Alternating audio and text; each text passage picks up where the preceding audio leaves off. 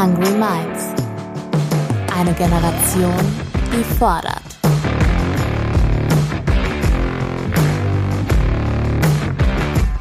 Mit und von Ronja Ebeling.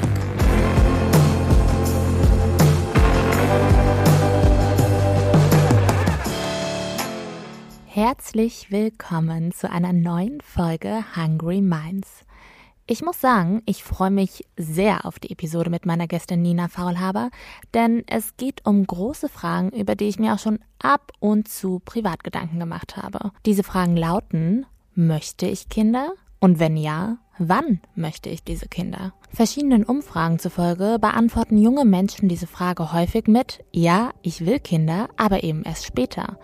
Deswegen hat sich das Durchschnittsalter, in dem Frauen in Deutschland ihr erstes Kind bekommen, laut dem Familienministerium auch stark nach hinten verschoben.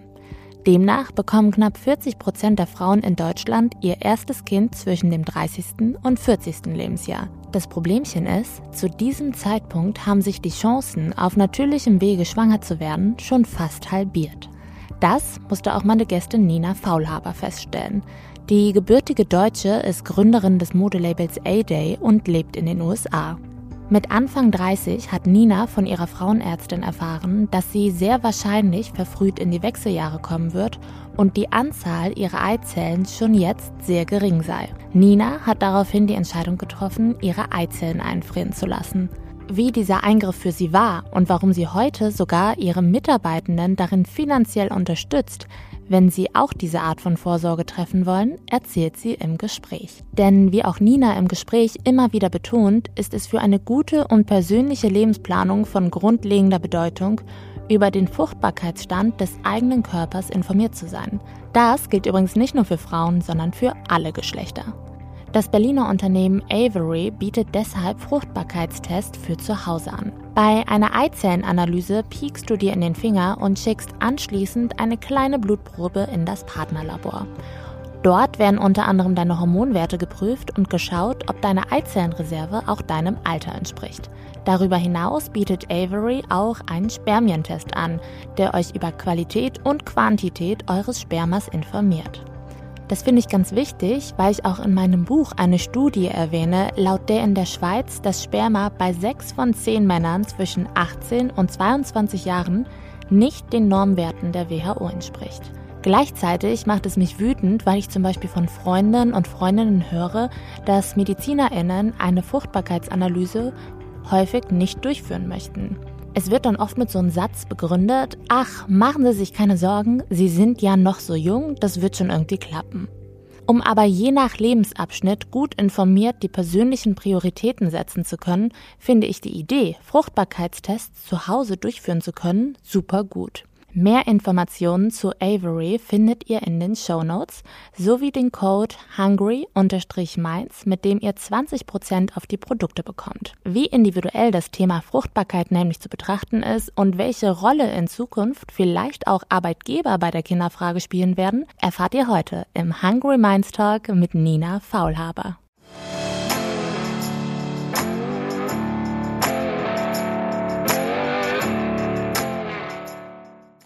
Liebe Nina, ich bin völlig on fire, heute mit dir über das Thema Social Freezing zu sprechen. Deswegen erstmal großes Dankeschön, dass du dir überhaupt Zeit genommen hast. Danke dir, ich freue mich auch drüber zu sprechen. Ich glaube, du bist ja die perfekte Gesprächspartnerin, weil du das Thema aus zwei Perspektiven betrachten kannst. Einmal aus der wirtschaftlichen in deiner Rolle als Unternehmerin und einmal als Privatperson. Zu Anfang würde mich total interessieren, hattest du schon mal das Gefühl, dich zwischen Familienplanung und Karriereplanung entscheiden zu müssen? Ähm, nee, eigentlich nie. Aber wer weiß, kann ja noch kommen. Ich bin jetzt auch gerade kurz davor, ein Kind zu haben und da wird es vielleicht andere Situationen geben. Genau, du bist jetzt gerade im siebten Monat schwanger, ne? Genau. Darüber sprechen wir nachher nochmal. Aber erstmal gehen wir an dem Punkt zurück, wo du noch nicht schwanger warst. Du hast dich ja nämlich dazu entschieden, Eizellen einfrieren zu lassen. Wie bist du darauf gekommen? Was war der ausschlaggebende Punkt? Ja, also meine meine Story war, ich bin, ähm, habe die letzten zehn, elf Jahre in in London und dann New York gelebt und jetzt LA. Also ähm, immer in in Ländern, wo Social Freezing, es ist eigentlich ganz witzig, dass es Social Freezing auf Deutsch heißt. Das wusste ich nicht bis vor so zwei Jahren. Das gibt es bei euch in Los Angeles nicht, ne? Dieses Wort? Nee, Egg Freezing. Egg Freezing heißt das. Ja, lustig. Also, Social Freezing selbst ist schon so eine, ja, ist irgendwie eine Witze, hat eine witzige Konnotation für mich. Ähm, naja, aber Egg Freezing auf jeden Fall in New York, ähm, das war jetzt nie ein Tabuthema. Ne? Das ist immer, also die letzten Jahre zumindest, glücklicherweise, ich weiß, vor zehn Jahren war es wahrscheinlich auch anders, aber die letzten Jahre war das auf gar keinen Fall ein Tabuthema. Es war was, total akzeptiert war. Ähm, was aber in meinem Kopf und auch im Kopf vieler meiner Freundinnen und Kolleginnen und so immer so war, ach ja, wenn man so Mitte 30 ist und so und dann immer noch keine Kinderpläne hat, dann macht man das vielleicht mal. Aber ich habe 2000 18 war das, nee, 19, bin ich einfach zu einem regulären ähm, Frauenarzttermin gegangen und die hat mir ein paar Fragen gestellt und hat dann gesagt, oh ja, ich will mal so einen Bluttest machen, um zu schauen, ob deine Werte okay sind. Und hat dann einen Bluttest gemacht und hat mich dann angerufen mit einer total ernsten Stimme und meint, ja, ob ich doch nochmal ins Office kommen könnte. Sie muss mit mir reden. Und ich so, okay, ähm, bin in ihr Office gegangen und sie meinte zu mir, dass einer meiner Werte, und zwar heißt das der AMH-Wert, das Anti-Malarian Hormon, wäre total niedrig und wäre für meine Altersgruppe, äh, was war ich da, 31, glaube ich, wäre es einfach nur sowas von unterdurchschnittlich und dass ich mir total die Sorgen machen jetzt müsste, weil ich quasi kurz vor der Menopause wäre. Und äh, sie hat gemeint, meine 0,4, was mein Wert damals war, ist quasi Äquivalenz für Frauen, die eher so in ihren 40ern sind.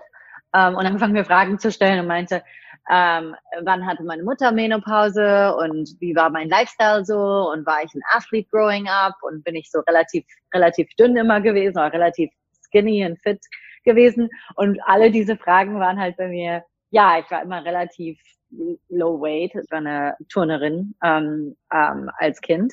Und dann die Mutter-Menopause-Frage habe ich dann meine Mutter gefragt, da habe ich ihr nie drüber gesprochen gehabt. Und sie meinte, ja, ich hatte Menopause, als ich 38 war, was halt relativ früh ist als Frau. Und als ich halt alle diese Sachen rausgefunden habe, meinte sie halt zu mir, die Frauenärztin da, so ja, also für eine 31-jährige sind, deine Werte sind quasi eher so wie eine 40-Jährige, also solltest du eigentlich Kinder ähm, ASAP haben. War total, an dem Zeitpunkt war ich total geschockt, weil ähm, das hatte ich nicht so verstanden. Ich glaube, so die Common Understanding von Frauen ist so, dass wir alle irgendwie gleich sind und so Fertility, Fruchtbarkeit kein Problem ist, bis wir so Mitte 30, Ende 30 sind und uns dann mal irgendwie so Sorgen machen ähm, sollten ja, dann habe ich ein paar Monate später dann meine Social Freezing oder Egg Freezing gemacht. Und was hat das dann emotional mit dir gemacht, ähm, nachdem du die Eizellen hast einfrieren lassen? Warst du irgendwie erleichtert? Also ich würde eher vorher anfangen. Ich würde sagen, als ich, als ich das rausgefunden habe, das war so der emotionale Schock. Ich keine Ahnung hatte und das irgendwie total ähm, fand, dass ich einfach dieses Thema so als 31-jährige Frau mich irgendwie nie damit auseinandergesetzt hatte. Also diese ganzen Hormone, die sie da hatte und diese ganze ähm, die ganze Biologie, die da erklärt wurde und die ich dann angefangen habe zu verstehen, wie Frauen überhaupt funktionieren, hatte ich null Ahnung vorher. Und ich habe mich so gefühlt, so, hey, äh, äh warum hat uns niemand in unseren Zwanzigern, oder das hätte ich ja auch proaktiv selber machen können, aber warum haben wir nicht in unseren Teenagern oder unseren Zwanzigern irgendwie probiert zu verstehen, wie Female Fertility funktioniert.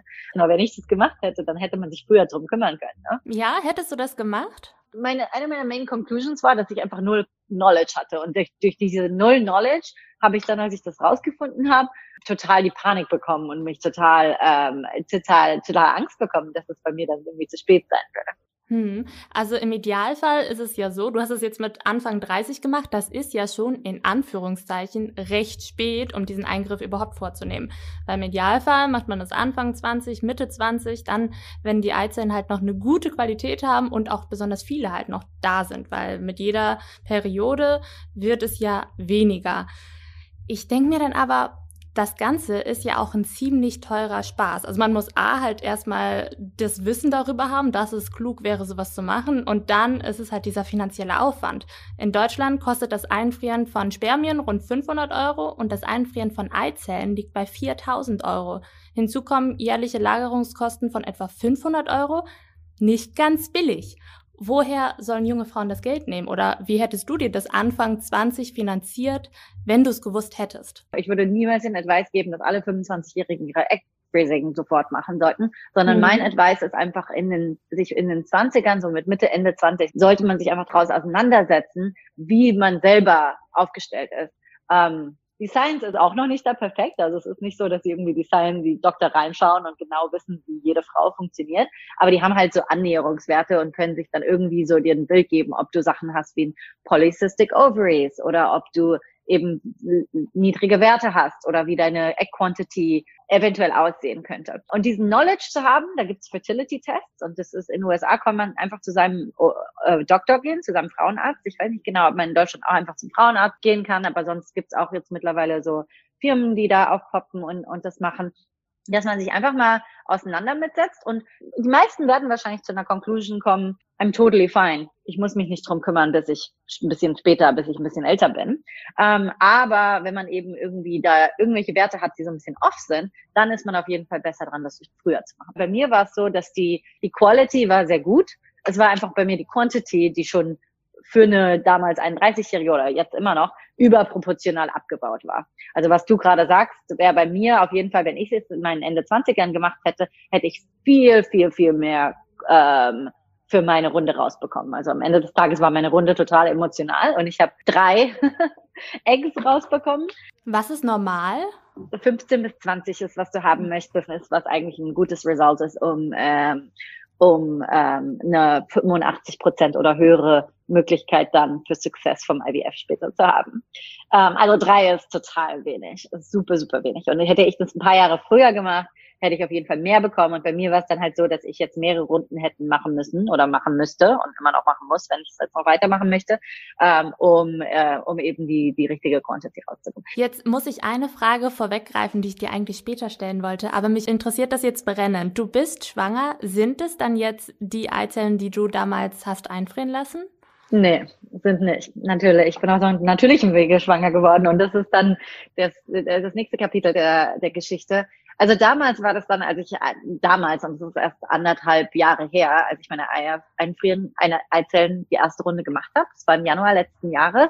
Ähm, das war total emotional, weil ich dann jeden zweiten Tag zu, zu diesem Egg Freezing ähm, Praxis gegangen bin und auf meine ähm, meine Eierstöcke geschaut habe und du siehst dann halt so ein paar Follicles und Eier wachsen und dann sind das sehr wenige und dann ist es sehr traurig, weil es nicht so viele sind. Da geht es quasi in, einem, in diesem Egg-Freezing-Prozess und einem IVF-Prozess geht es halt echt um Quantity, ähm, weil die wollen halt diese eben 15 bis 20 da rausbekommen, so dass du dann, wenn du einen IVF-Prozess später machst, ähm, gute, Success, gute Chancen auf Success hast. Also alles geht um Quantity. Was ähm, beim, beim Egg-Freezing-Prozess dann aber total ignoriert eigentlich wird, ist die Quality. Und du hast das vorhin selber schon angesprochen, dass die Quality ähm, sehr, sehr wichtig ist. Und ähm, ich hätte es, ich habe das, glaube ich, damals nicht so verstanden. In meinem Kopf war ich unfruchtbar, ähm, weil eben meine Quantity so schlecht aussah. Naja, aber dann war es letztes Jahr so, dass ähm, ich mit meinem Freund zusammengezogen bin, thanks to Covid. Er hat in LA gelebt, ich war in New York. ähm, wir haben zum, zum, das ganze Jahr viel, viel mehr Zeit zusammen verbracht, als wir vorher bei unserer Long Distance, relativ frischen Long Distance Beziehung davor verbracht hatten. Und dann, ähm, ja, wir hatten über Kinder gesprochen und wussten halt, dass es bei mir wahrscheinlich schlechter aussieht. Und eigentlich war unsere, unser Verständnis, dass wir IVF machen mussten und hatten das dann irgendwie für 2022 uns überlegt. Ich sage das mal ganz kurz, IVF ist künstliche Befruchtung, ne? Falls jetzt die Zuhörenden diese Abkürzung noch nicht kennen, künstliche Befruchtung, darum geht's. Ja, in in USA heißt heißt es einfach IVF. Ja, und dann dann hat's dann plötzlich Ende letzten Jahres, also beim ersten Versuch hat's geklappt. Und das ist dann die nächste die nächste Story, dass dann meine, mein nächstes Verständnis, oder mein Verständnis ist jetzt diese, diese Quantity, die ist wichtig, wenn um IVF und künstliche Befruchtung geht und um Egg-Freezing geht. Aber im, im richtigen Leben, it only takes one egg, you know. In zwei Monaten seid ihr zu dritt. Ja, verrückt. Ähm, das ist tatsächlich für viele Paare ein schwieriges Thema, denn wir sprechen da kaum drüber. Aber in Deutschland hat jedes zehnte Paar Schwierigkeiten, auf natürlichem Wege schwanger zu werden, Tendenz steigend. Ähm, und hier wird auch das Thema Social Freezing oder generell Reproduktionsmedizin oder ähm, künstliche Befruchtung eher so ein bisschen unter den Teppich gekehrt. Woran liegt das, dass es in Los Angeles anders ist? Gute Frage. Ich meine, ich glaube, die das, das, was so ein bisschen schade war mit dem Thema vor ein paar Jahren, ist, dass ähm, jeder das sofort in diese Ecke von Karriere oder Kinder ge gepresst hat. Ne? Und damals, als Google und Facebook gesagt haben, dass sie das bezahlen für ihre ähm, Mitarbeiter, dann war die Konversation ähm, für viele, äh, für, für viele Frauen war es so, das ist super, das ist ja total äh, denken, denken an uns Frauen und denken an uns und wie wir unsere Leben gestalten möchten und so weiter. Und für viele andere ging die Diskussion eher so in die Richtung so, oh, die probieren, dass die Frauen länger arbeiten und probieren, die zu zwingen, ihre Kinderpläne nach hinten zu schieben, um Karriere zu priorisieren. Und es ist in meiner Meinung nach total die falsche Diskussion, weil am Ende des Tages äh, denkt sich keiner, sind Kinderpläne, also und wenn ich jede, alle meiner Freundinnen anschaue, ähm, da war nie eine Konversation, ach, soll ich jetzt Karriere machen oder soll ich mal Kinderpläne priorisieren? Es ging einfach, bei Kinderplänen ging es einfach drüber, fühlt sich das gerade richtig an und habe ich den richtigen Partner im Moment. Und beziehungsweise ist man auch beruflich schon an dem Punkt angekommen, dass man nicht finanziell abhängig von dem Partner ist, weil das ist für mich so ein ganz großes Thema. Ja, ähm, das ist für dich ein Thema. Also du denkst viel drüber nach, ob du, wenn du, dass du Kinder haben möchtest, wenn du finanziell unabhängig bist? Genau, also für mich oder beziehungsweise auch Umfragen zufolge für viele junge Frauen ist es äh, Grundvoraussetzung, finanziell unabhängig zu sein.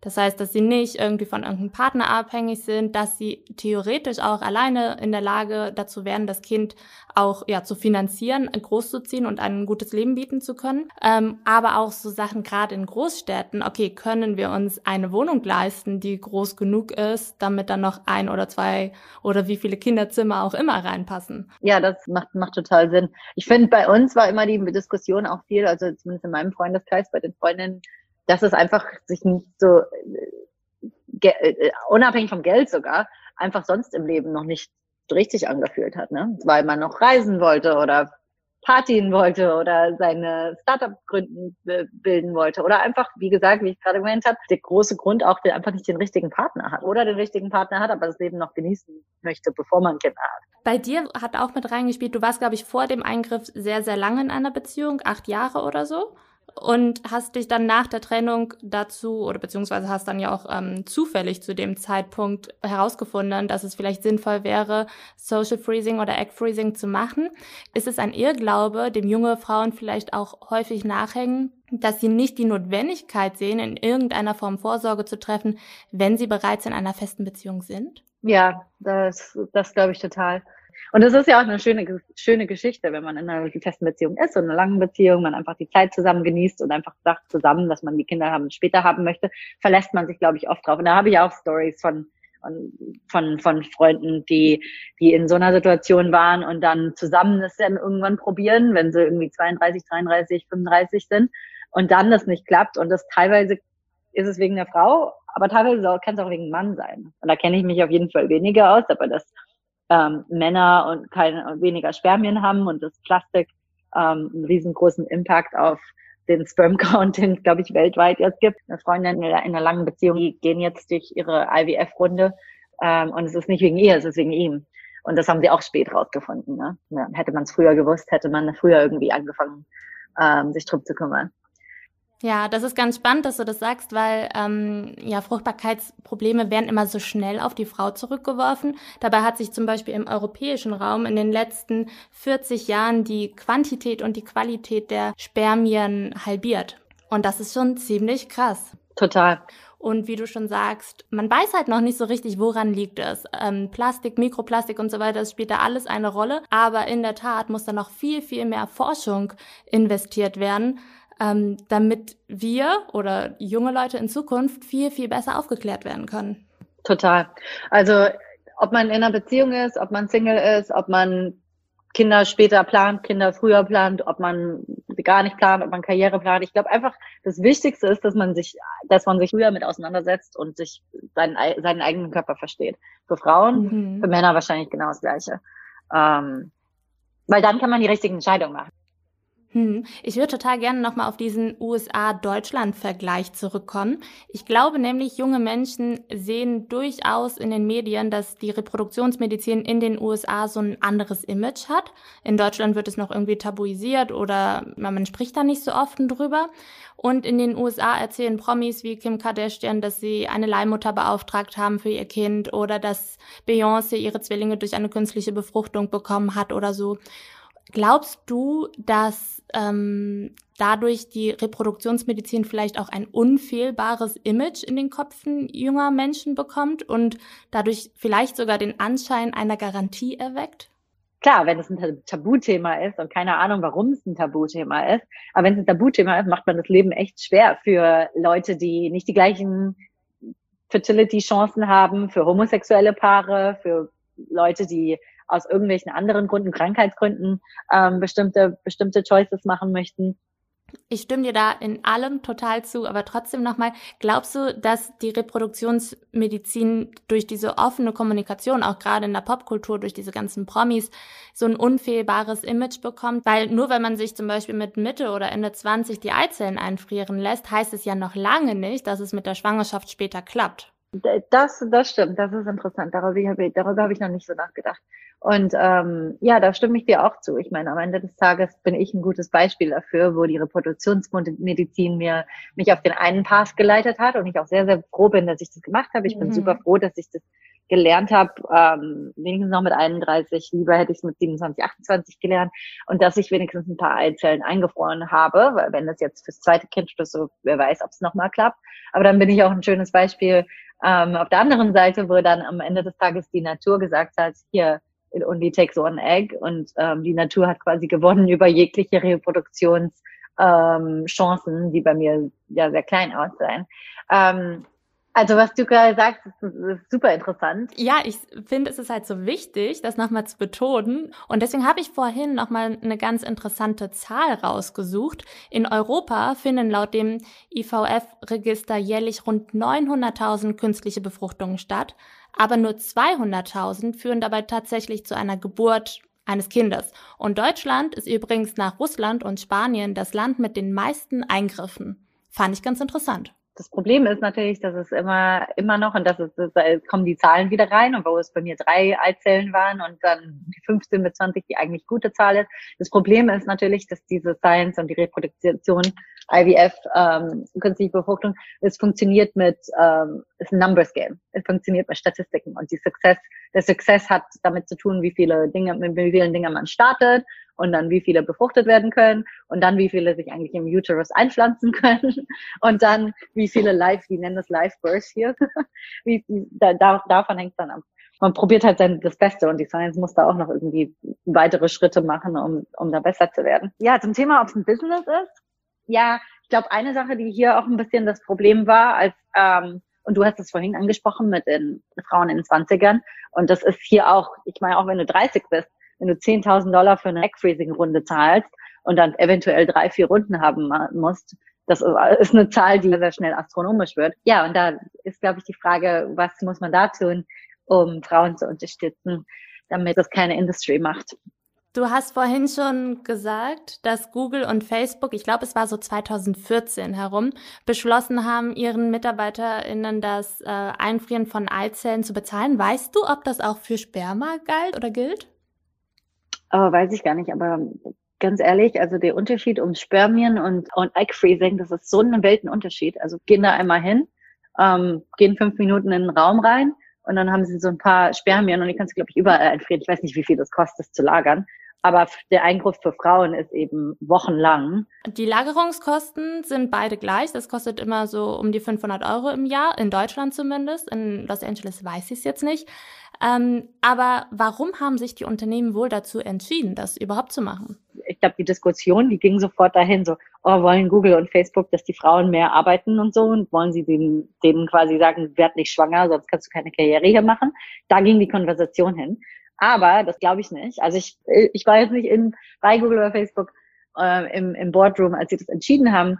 Aber was ähm, ich, glaube, dass so eine Konversation bei Firmen, die das unterstützen, oft von den Frauen selber kam und eben so von dem Punkt haben, dass man, wenn man Frauen mehr ähm, Choices gibt und mehr Freedom gibt und mehr Optionen gibt, was eben ihre eigene Fertility und Family Planning angeht, dann gibt man Frauen bessere Möglichkeiten im Leben eben zu ähm, erfolgreich zu sein und zu succeeden.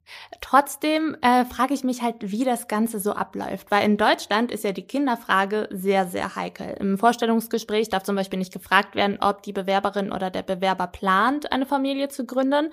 Das finde ich eigentlich auch ganz gut, weil Elternschaft tatsächlich ein häufiger Diskriminierungsgrund im Job ist.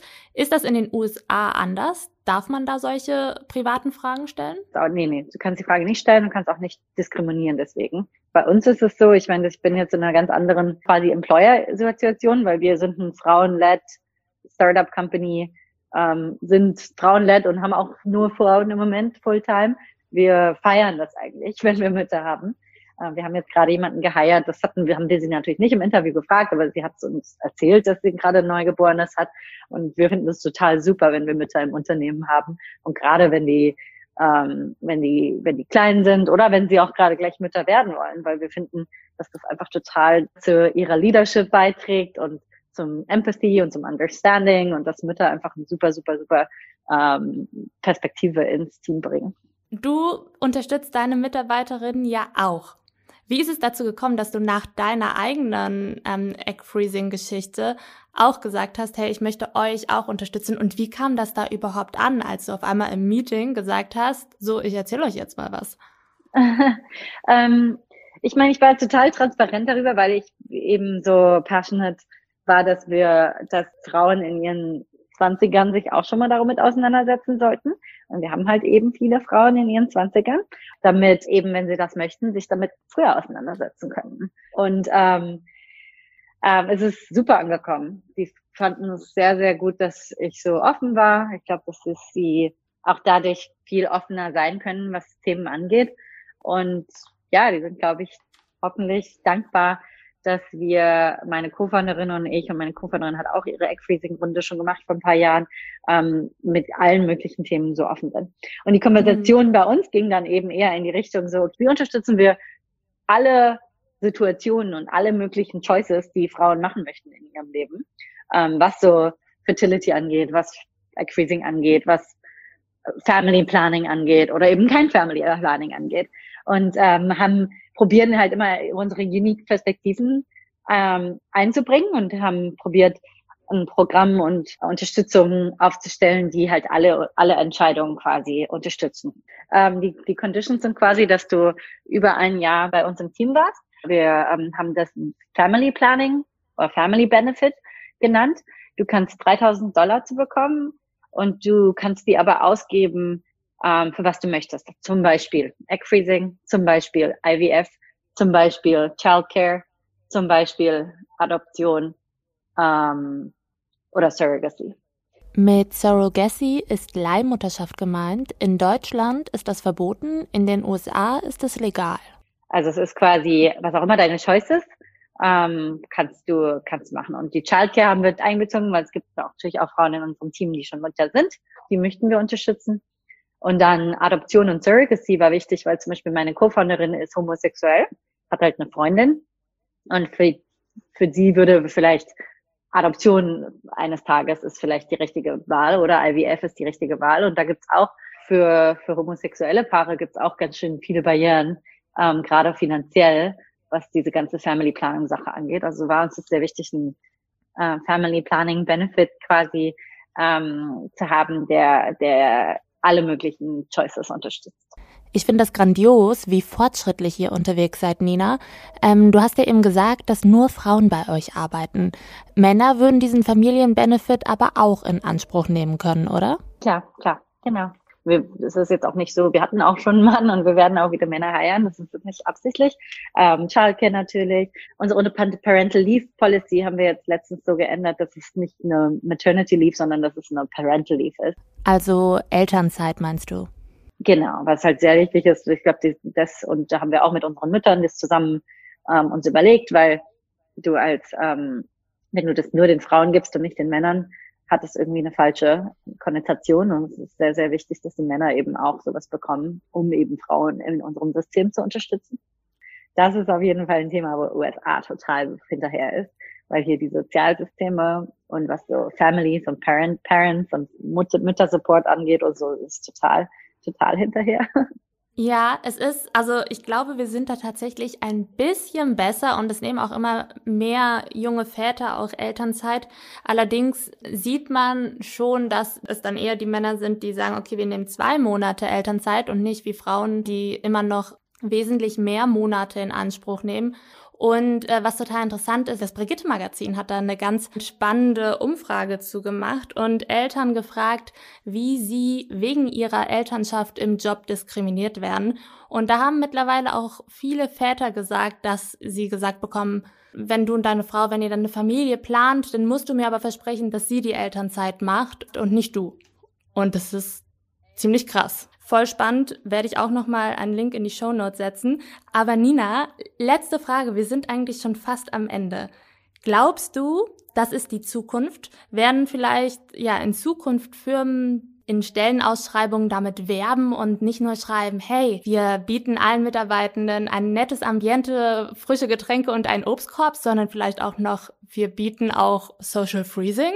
Ähm, hier auf jeden Fall. Wir sind gerade in einem Recruiting-Prozess für, für eine Position und habe das auch letzte Woche einer der Kandidatinnen alles erzählt und so und es war auf jeden Fall ein Teil des Teil des Sales. Ähm, Deutschland weiß nicht, wo die sind, aber das glaube ich auf jeden Fall gerade jetzt in der Welt, wo es viel mehr um Flexibility geht und man Remote Working und nicht mehr um Obstkörbe, sondern einfach, dass man, wo es eben um Lebens, viel mehr um Lebensplanung geht, ähm, als, als nur um Karriereplanung hier ist es auf jeden Fall, wird es, glaube ich, in ein paar Jahren ein super, super key ähm, Part der Job Benefits und eben der Choices dann sein, die die Mitarbeiter machen, wie sie sich auswählen, wo sie dann am Ende arbeiten. Ich bin sehr gespannt, äh, wo das Ganze uns hinführen wird.